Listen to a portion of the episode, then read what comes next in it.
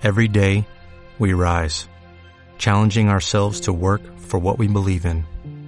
At U.S. Border Patrol, protecting our borders is more than a job, it's a calling. Agents answer the call, working together to keep our country and communities safe. If you are ready for a new mission, join U.S. Border Patrol and go beyond.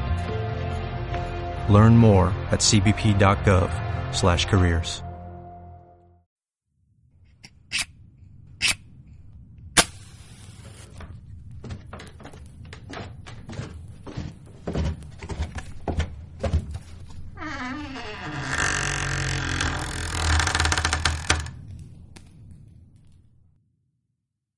Este programa no se parece a ninguno que hayas escuchado hasta la fecha.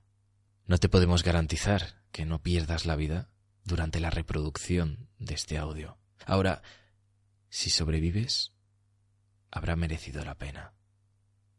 Créeme, estás a tiempo de abandonar. Una vez escuches la música, no habrá vuelta atrás.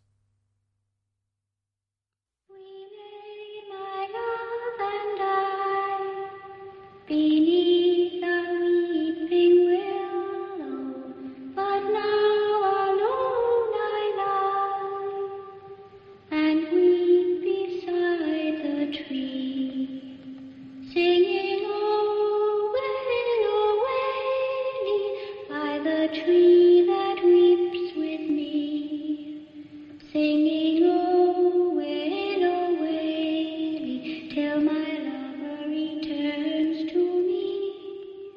Nunca hemos querido sacar esto a la luz. No sabemos hasta qué punto puede ser peligroso. Nadie nunca ha sufrido daños. Tienes mi palabra.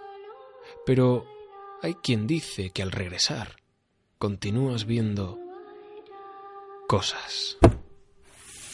Está bajo este paño. Nadie sabe quién o qué lo escribió. Se cuenta que existen diferentes versiones, tantas como lectores, pero desconozco el número de ejemplares que hay impresos. Muy pocos, eso seguro. ¿Quieres verlo? ¿Mm? Vamos, destápalo. Ya no podrás olvidar el título, créeme. Cuidado con tocarlo. Basta que lo roces con los dedos para que la vuelta atrás sea inevitable.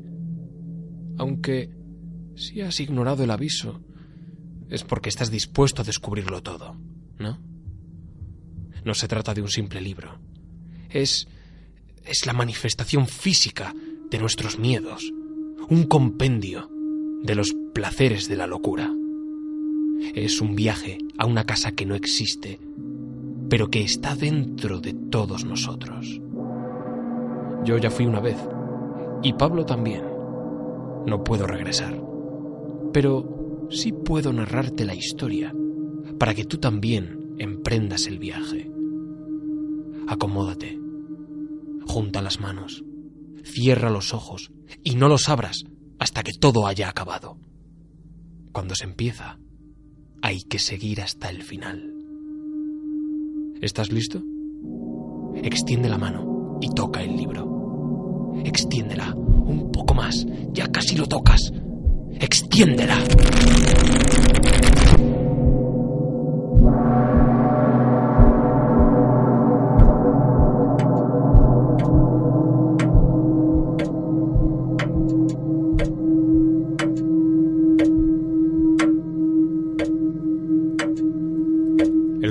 Deja de sonar. Sientes que llevas horas escuchándolo y su tic-tac no cesa. Nunca.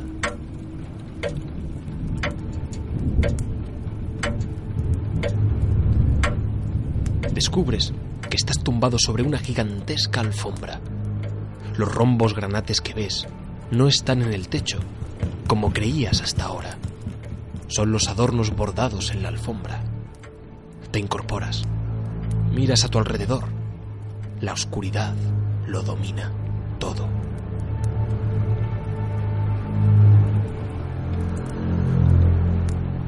Al fondo, en la pared, se percibe un destello blanquecino, muy tenue. Muebles, cortinas, estatuas, lámparas van apareciendo a ambos lados, surgen de entre la bruma que se cuela por las grietas. Todo sigue en penumbras, pero la vista se empieza a acostumbrar. No sabes si te estás acercando a la pared o si es la pared la que se aproxima hacia ti. El pequeño destello procede de un cuadro. En él se aprecia una casa, en el centro de una pradera yerma. No es de día, tampoco es de noche. En el cielo no hay luna, sol o estrellas. En la casa, una de las ventanas proyecta un chorro de luz. ¿Pintura? Parece muy real.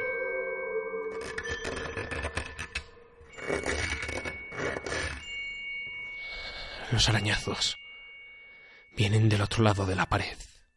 A la derecha, a escasos metros, hay una puerta.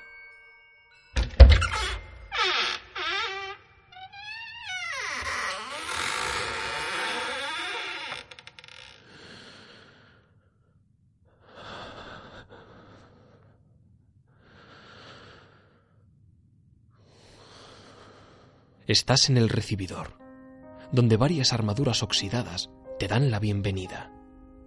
Miras hacia arriba, intentando vislumbrar el techo. Resulta imposible. Junto a la entrada, encima de una mesa, hay una antigua lámpara de aceite. Está apagada, pero el cristal sigue caliente y la mecha está chamuscada. Decenas de retratos parecen seguirte con la mirada a medida que asciendes hasta el segundo piso. Es extraño. Los retratos no muestran a gente de siglos pasados. Son más recientes de lo que cabría esperar.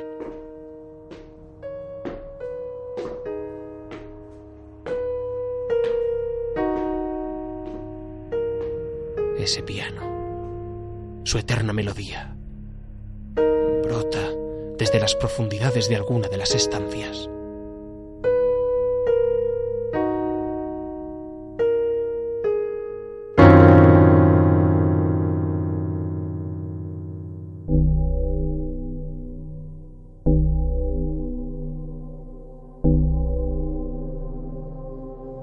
Bienvenido, extraño. Calma, conmigo no tienes nada que temer, pero aquí solo corres peligro. Esa vela llamará su atención. Él lo escucha todo, lo siente todo. Cada vez que respiras, estás más cerca de él. Sígueme, yo te guiaré en la oscuridad.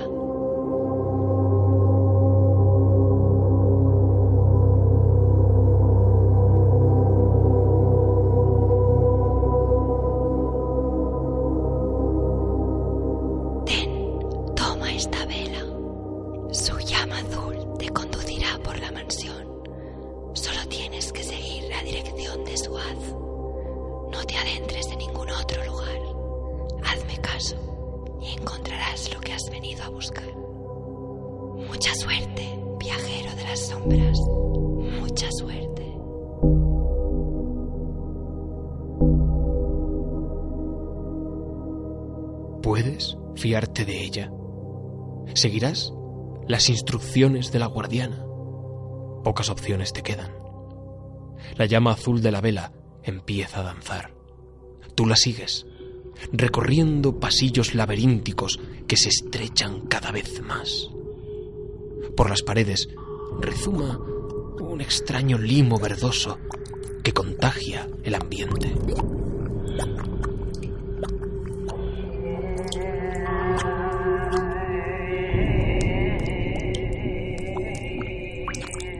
Algo se acerca. Algo que te frena. Algo que parece humano.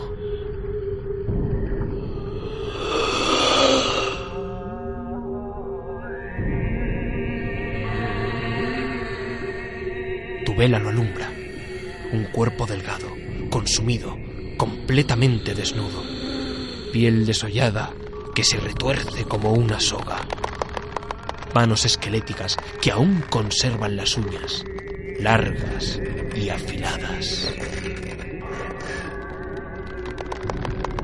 Viajero de las sombras, te has perdido. Ven, ven, deja que te ayude. La vela se agita con violencia y no dudas un solo instante. Echas a correr. Huyes, huyes todo lo rápido que puedes, sin mirar atrás, pero en tu cabeza sigues escuchando los arañazos.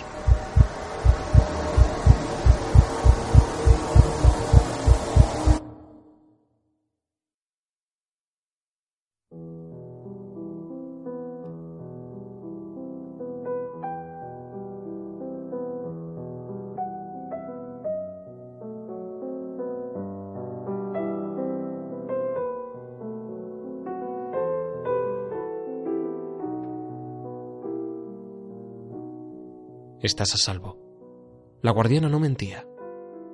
La vela te ha conducido hasta el lugar que, sin saberlo, estabas buscando. Una impresionante librería con cientos de volúmenes, libros, cuentos, recortes periodísticos. Edgar Allan Poe, Sheridan Le Fanu, King, toda clase de autores espeluznantes más allá de lo que alcanza la vista. La estancia está mucho más iluminada historias de lugares embrujados, reales, ficticias. No estás solo. Bajo algunas mesas, extraños seres de ceniza devoran páginas y páginas de libros innombrables. ¿Quiénes son? Uno de ellos se incorpora y camina hacia una antigua gramola. Junto a ella, montones de vinilos apilados. Al tocarlos, la criatura de ceniza se desintegra. Y entonces te acercas, y las luces empiezan a desvanecerse. Todo se enfría. Todo queda en silencio.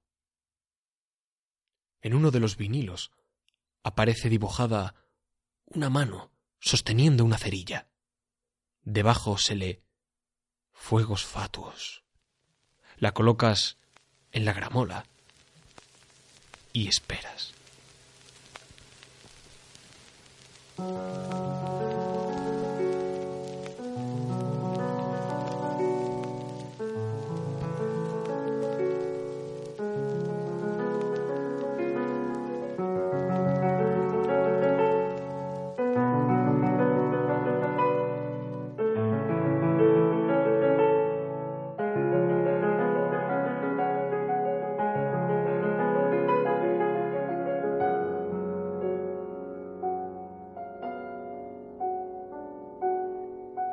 Qué buena fecha, ¿verdad?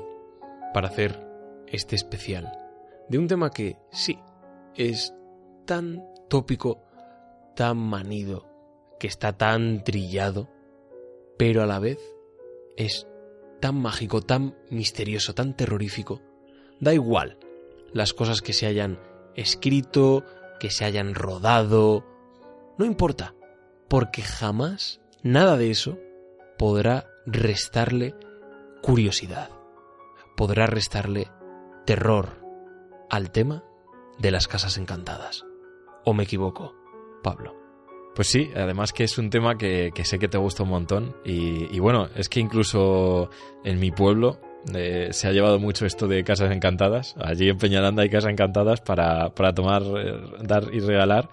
Y, y, también como que he crecido yo en, bueno, al fin y al cabo en una en un ambiente en el que este tipo de historias eran normales. Además que, bueno, eh, para quien no lo sepa, donde yo vivo, pues es cada ciudad pequeña, pueblo grande, que, que además se presta más a todas estas cosas.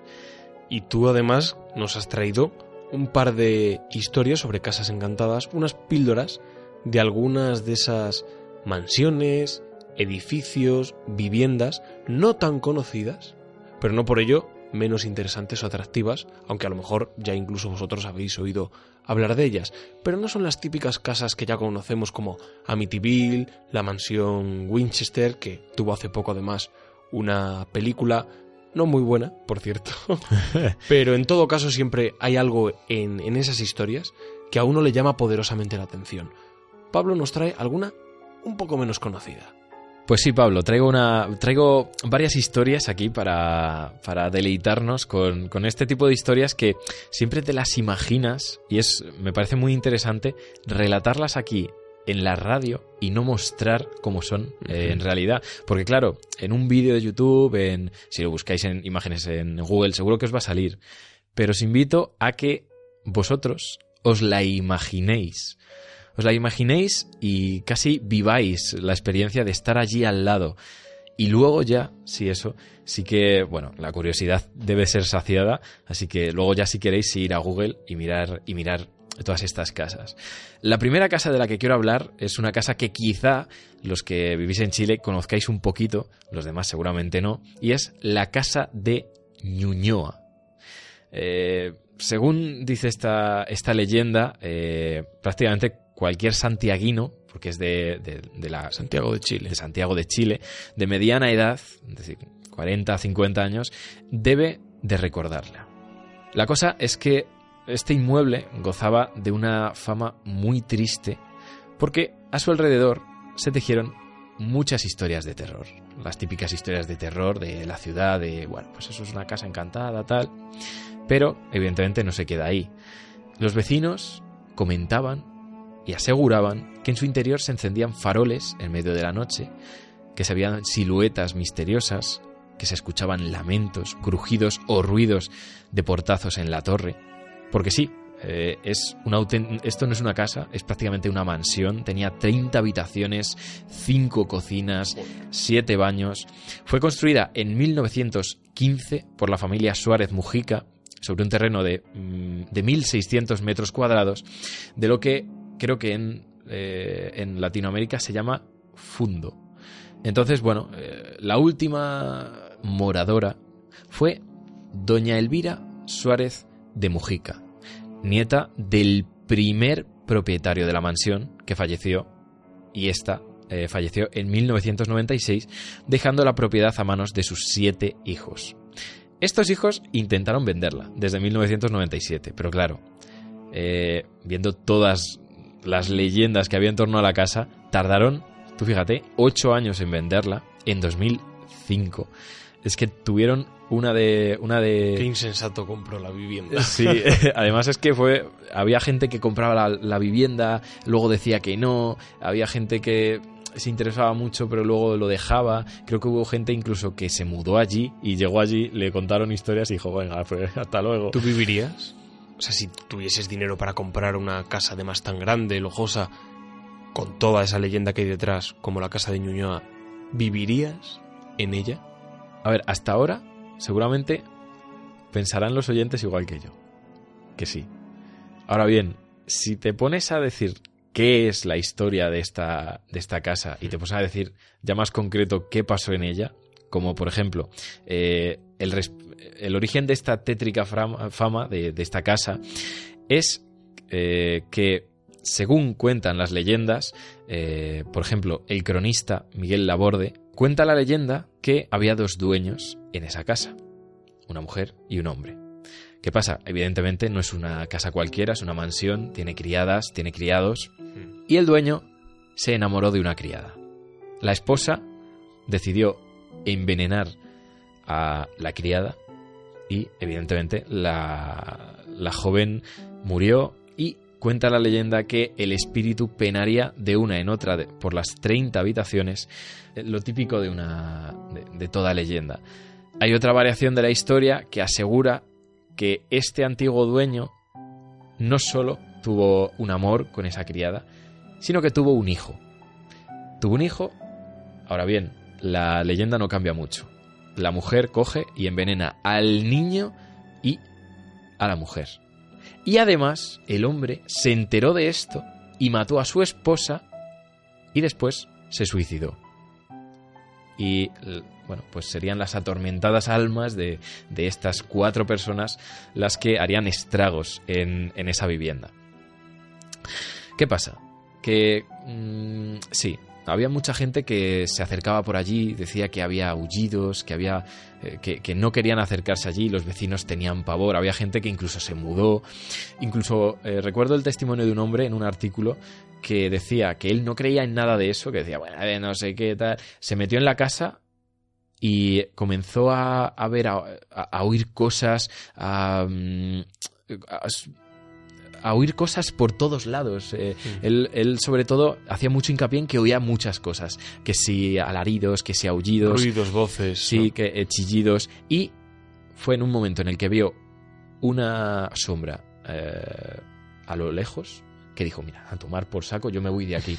Y en el mismo en el artículo dice, yo no creo en estas cosas y sigo sin creer. Todavía no entiendo qué pasó allí, pero algo pasa. Es interesante que, eh, como he dicho, ahora mismo esta casa no está igual que antes. Ahora la casa está totalmente derruida. ¿Por qué? Porque, fíjate qué casualidad, también en 2005, el 2 de agosto, la casa comenzó a arder. Además, inexplicablemente, comenzó a arder y ya está, no se sabe por qué.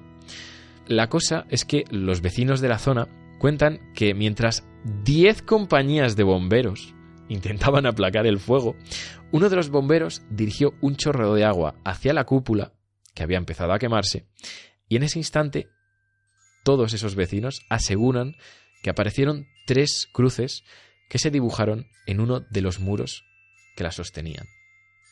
Pueden ser estas tres cruces Madre mía. Qué el- espeluznante, ¿no? eh, eh, el es- eh, eh, Qué la esposa, el hombre y la, y la criada, quién sabe.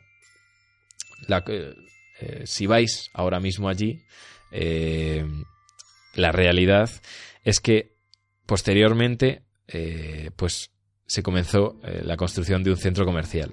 Y además es interesante que los trabajadores renunciaron después de asegurar que mientras trabajaban en un sitio específico, en la losa del segundo piso, sentían que alguien los empujaba y al voltearse no había nadie. Y hay mucha gente que renunció, quién sabe si por su gestión o porque realmente esta leyenda es cierta. Y si vas allí a comprar, quién sabe. Si, tú imagínate que estás en un centro comercial, te empujan, miras hacia atrás, no hay nadie. Empiezas a oír como alguien que te susurra al oído y te das la vuelta y nada. Es como, ostras, Madre mía. Buena historia, ¿eh? es, es muy curiosa, es muy curiosa.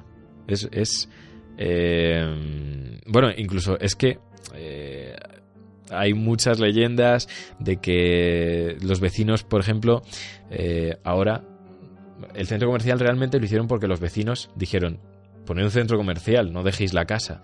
Es como no dejéis la casa así porque el miedo es, es constante. Entonces, eh, simplemente hicieron eso, hicieron el centro comercial y todos los vecinos aseguran que ahora se sienten mucho más seguros y que ahora que la casona no existe, o el fundo, o como se quiera llamar, eh, pues las almas ya han descansado.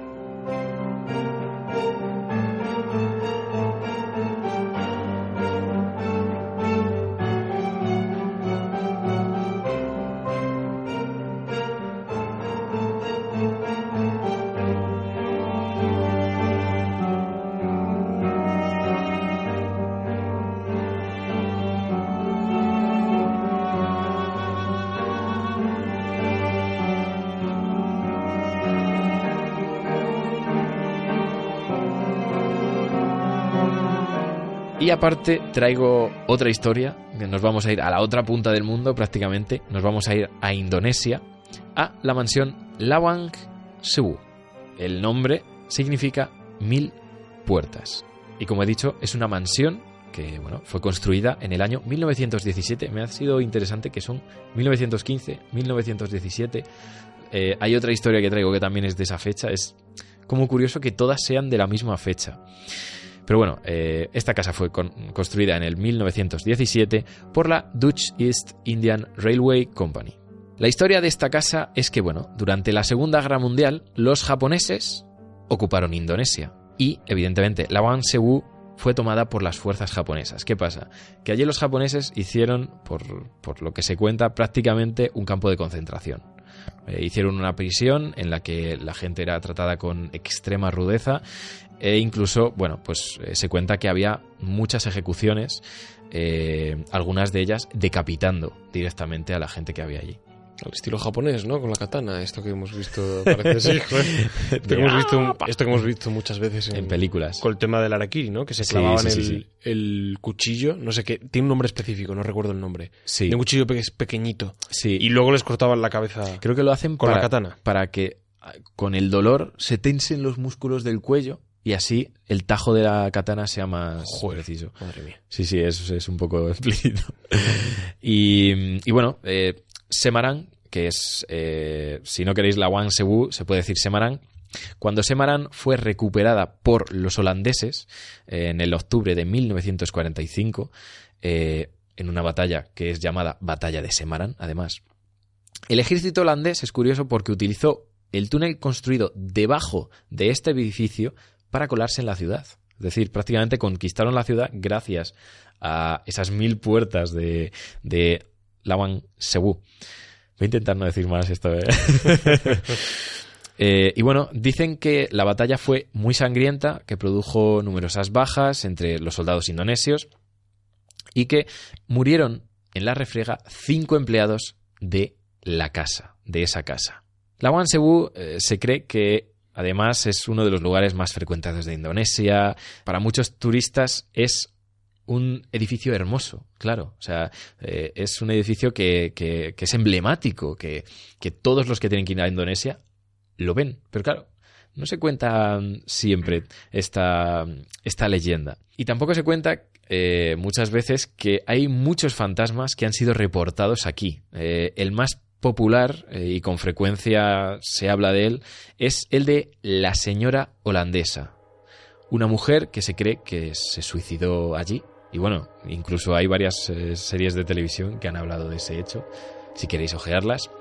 Pero bueno, eh, incluso en, el, en unos jardines que hay cercanos a la, a la, a la casa, eh, se ha reportado que hay mucha gente que ve espíritus sin cabeza. O sea, es decir, gente sin cabeza Joder. que pasean por los jardines, eh, por los pasillos.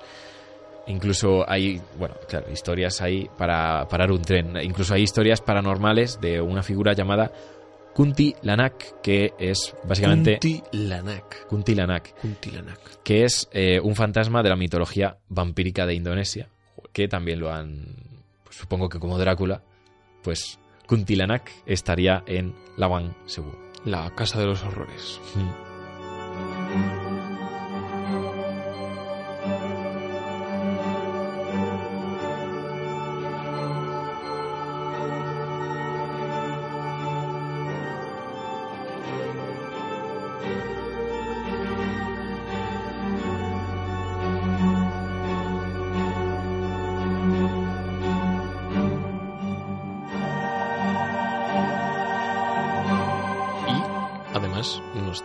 una tercera historia que es, yo creo que, igual de espeluznante que las anteriores. Sí, la verdad es que esta me, me gustó especialmente porque mm, es eso, al, imaginármela es, es muy espeluznante.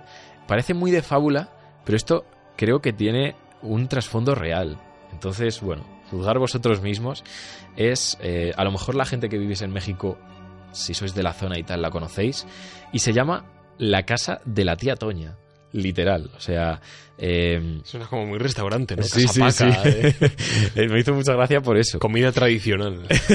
La casa de la tía Toña, tal.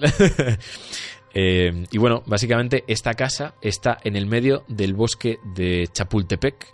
Es muy interesante porque para llegar a esta casa, esta casa que es prácticamente una mansión, tienes que atravesar puentes que uno los ves y son puentes de madera que están totalmente derruidos. Hay algunos que están incluso por cuerdas y ves que hay algunos tablones que faltan. Pero Bueno, es cierto que es una zona muy bonita y bueno, pues allí vivían una anciana y su esposo.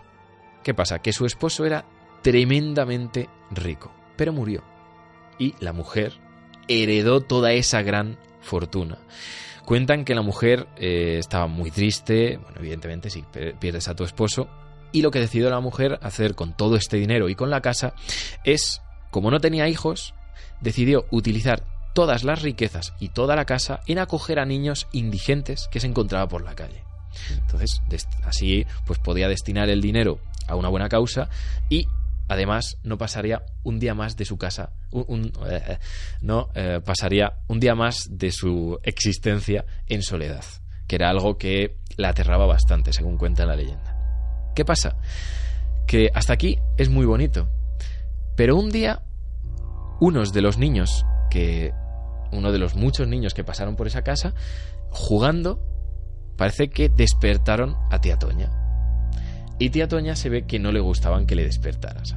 Era una mujer muy generosa, pero si le despertaban, ahí la cosa cambiaba. Y decidió matar a golpes a todos y cada uno de los niños que vivían en la casa.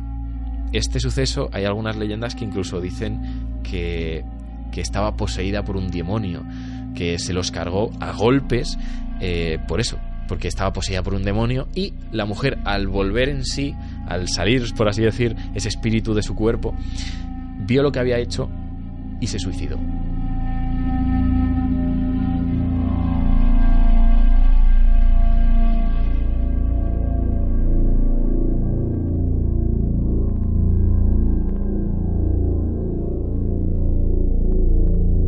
Actualmente la casa tiene vigilancia, es decir, si queréis ir a verla, no podéis ir a verla.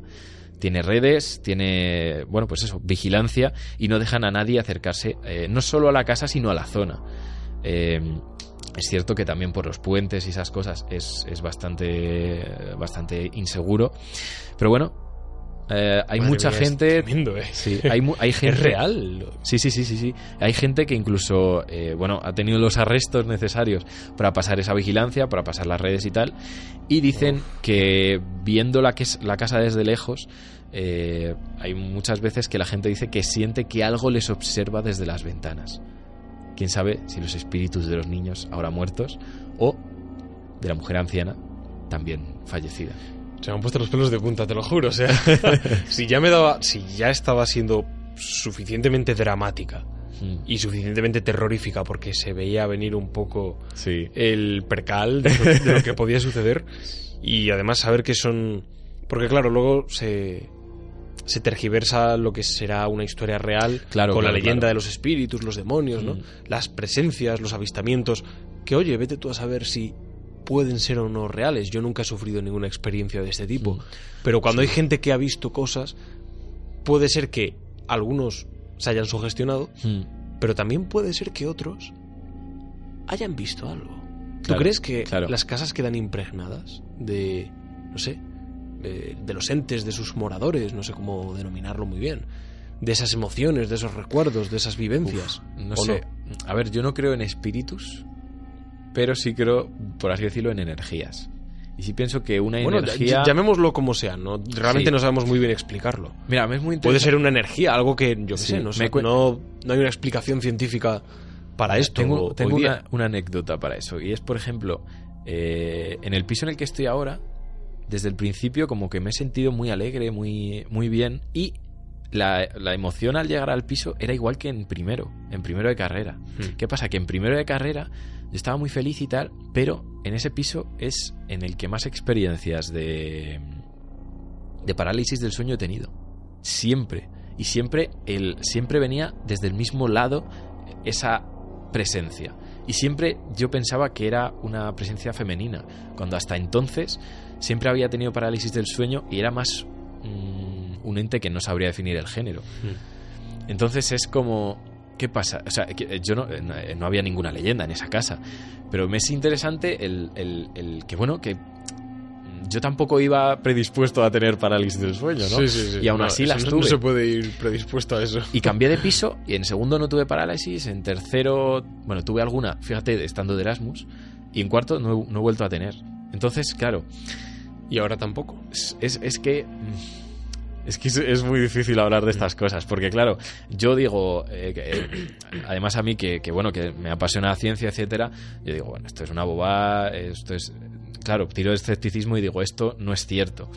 Pero claro, luego ves este tipo de experiencias y dices, pero es que hay algo que no conocemos, que tiene que haber y que puede ser parecido a lo que nosotros conocemos como espíritus, energías, ver, etcétera. si hay tanta gente que ha visto cosas, tampoco es lógico pensar todos están sugestionados. Claro. O sea, sería muy absurdo, no es, no es lógico.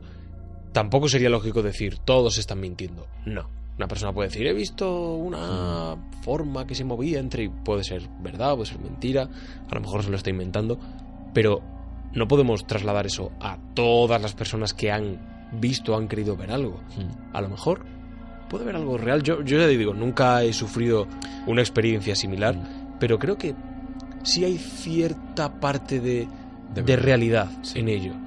Mm, Me estoy acordando ahora mismo, en Portugal, en Covilá, Mm. en, la, en la Serra de Estrela, Mm. un sitio precioso, por cierto. Sí, una sí, sí, sí, una sí. maravilla de sitio. Las únicas pistas de esquí de Portugal están, están ahí.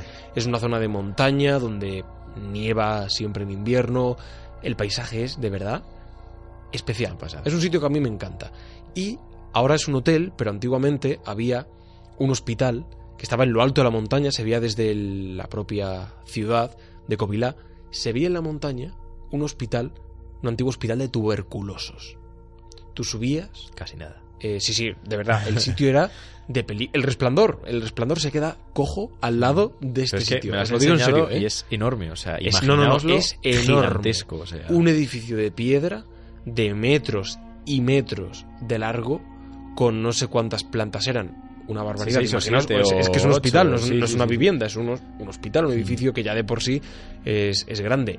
Clavado en medio de la montaña y os juro, yo entré. No se, po- no se podía entrar entre comillas. No estaría muy permitido, yo creo que era un poquillo ilegal.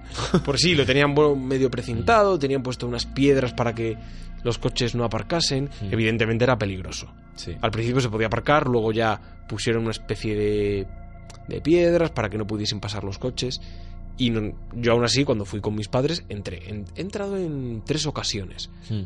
Y el sitio era espeluznante. ¿eh? Nunca vi nada, ni escuché nada, ni... Pero de verdad que imponía de una manera...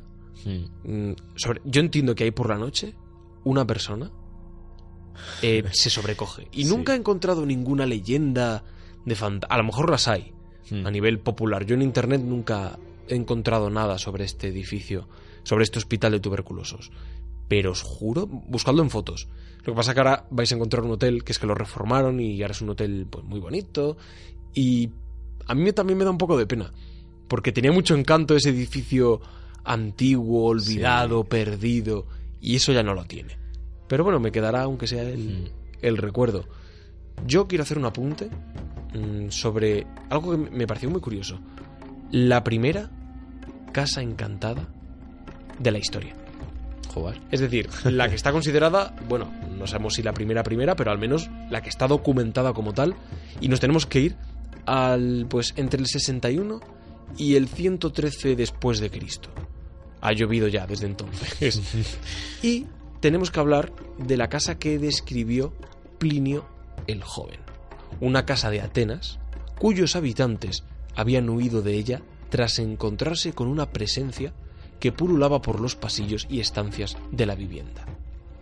Plinio se refería a ella, a esa presencia, como un anciano flaco y desdichado, con barba larga, cabello erizado, vestido con ropas andrajosas y llevando un caminar lento y pesaroso, debido a que llevaba grilletes en los pies y cadenas en las manos que agitaba y sacudía, delatando su presencia de lejos.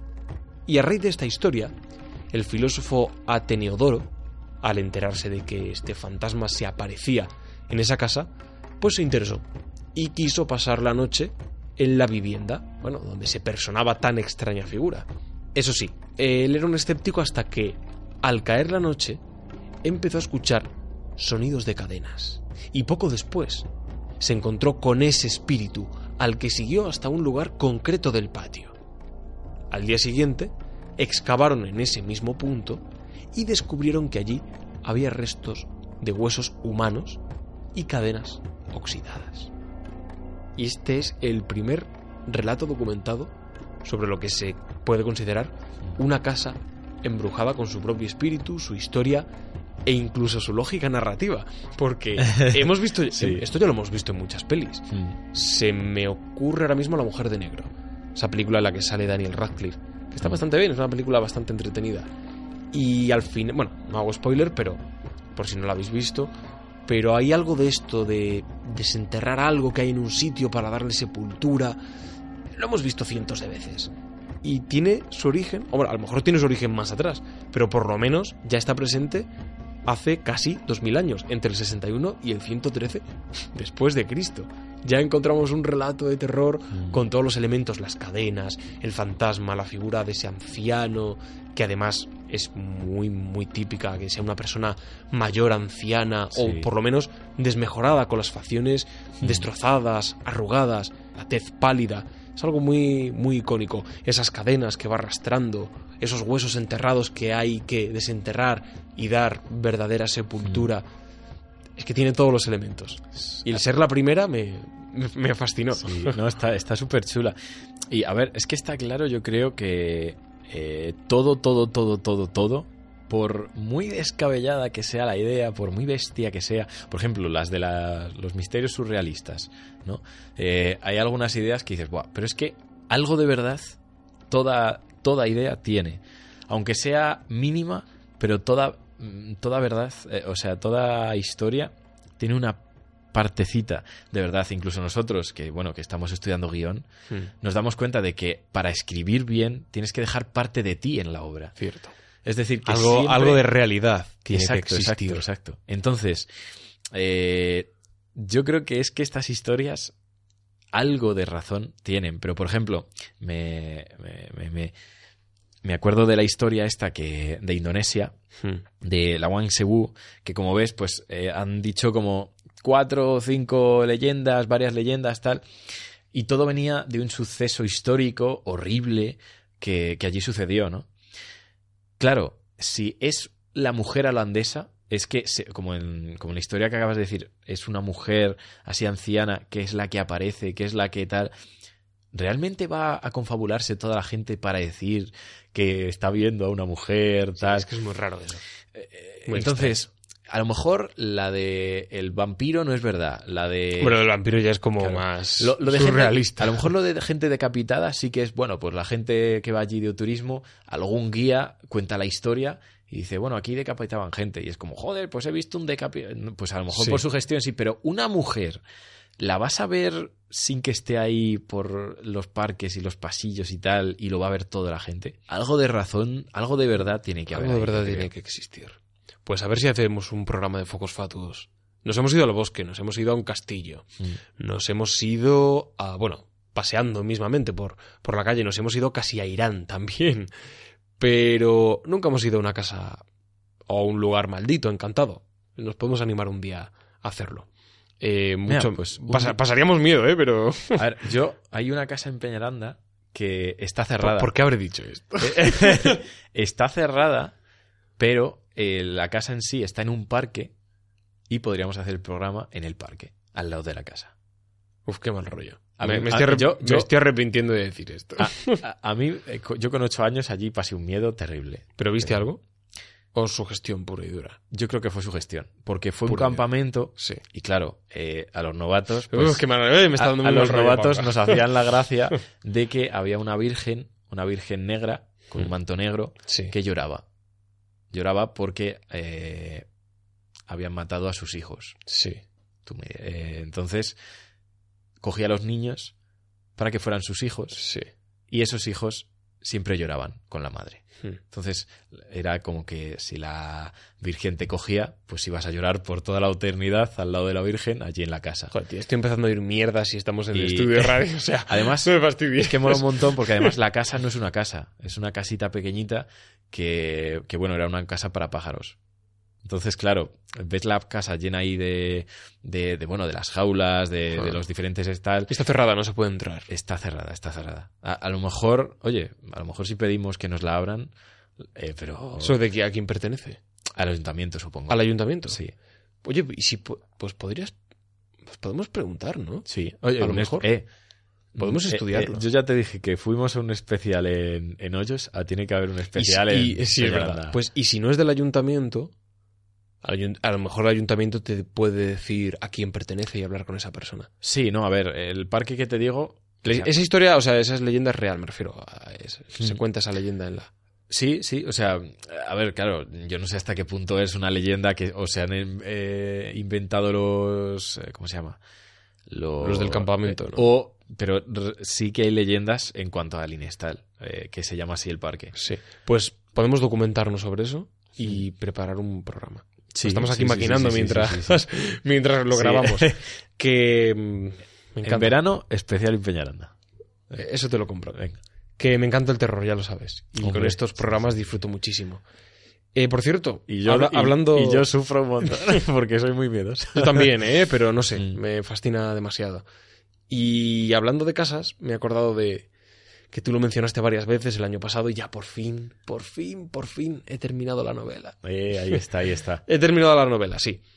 Que tiene que ver, no es una novela de terror, pero sí es una novela negra, Mm. donde hay elementos Ah. también un poco del género, incluso thriller, terror, coqueteo un poquitín con, con esos, digamos, con esas referencias, pero es una novela más, más policíaca. Mm. Pero bueno, transcurre en una antigua mansión reconvertida en hotel. Por fin la he escrito, la he registrado y estoy intentando publicarla. Así que si lo logro, ojalá, pues me gustaría, no sé, Seguro que sortear sí. a lo mejor algún ejemplar aquí en Fuegos Fatuos. Ya se me Mm. ocurrirá el cómo si logro publicarla. A ver si hay suerte y si no la autopublicaré o ya veré qué es, qué es lo que hago, si me sale Mm. más o menos barato. Hasta aquí todo sobre Casas Encantadas. Ya sabéis, como siempre, que podéis seguir a Fuegos Fatuos tanto en Instagram como en Twitter. Fuegos Fatuos barra baja podcast en Instagram, en Twitter Fuegos Fatuos barra baja PS, a mi compañero Pablo como Zorro Ámbar y a mí como PDG Extreme, terminado en M. Por lo demás, muchas gracias por escucharnos y hasta aquí el programa de Fuegos Fatuos.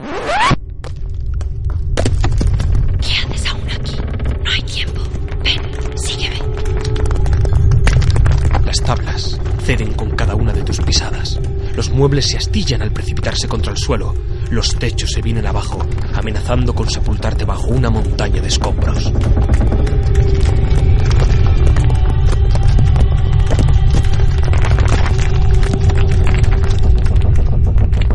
Aquí nos despedimos para siempre, viajero.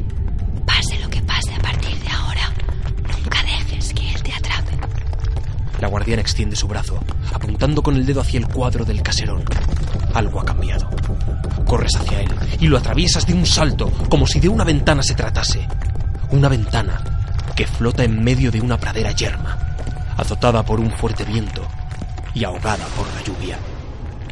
Alcanzas la casa que se levanta en el centro, pero antes de adentrarte en su porche, miras a tu espalda. El cuadro que has atravesado empieza a encoger. Y al otro lado, crees ver tu propia silueta, mirándote fijamente. No puedes confirmarlo. Cada vez es más pequeña. Más y más pequeña. Más y más pequeña. Hasta que... desaparece.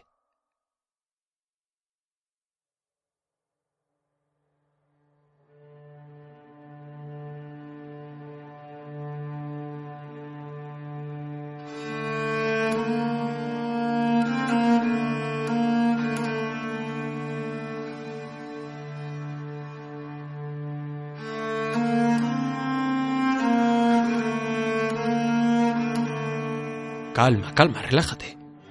Ahora estás a salvo. Ya te advertí de que no sería un viaje fácil. Has visitado un lugar inexistente y, al mismo tiempo, muy real. Todo cuanto has visto y oído, no podrás olvidarlo. Pablo y yo nunca hemos podido. Tú no serás una excepción. Entiendo que ahora tienes mucho en lo que pensar. Pasará el tiempo y acabarás creyendo que ha sido un mal sueño. Pero en el fondo, al rebuscar en tu alma, hallarás la verdad. La casa que alberga todos los horrores. Ahora, ahora conoces su historia. Y un pedazo de ti formará parte de ella. Para siempre. Ese es el precio. Porque alguno tenía que haber, ¿no? Bienvenidos a Fuegos Fatuos.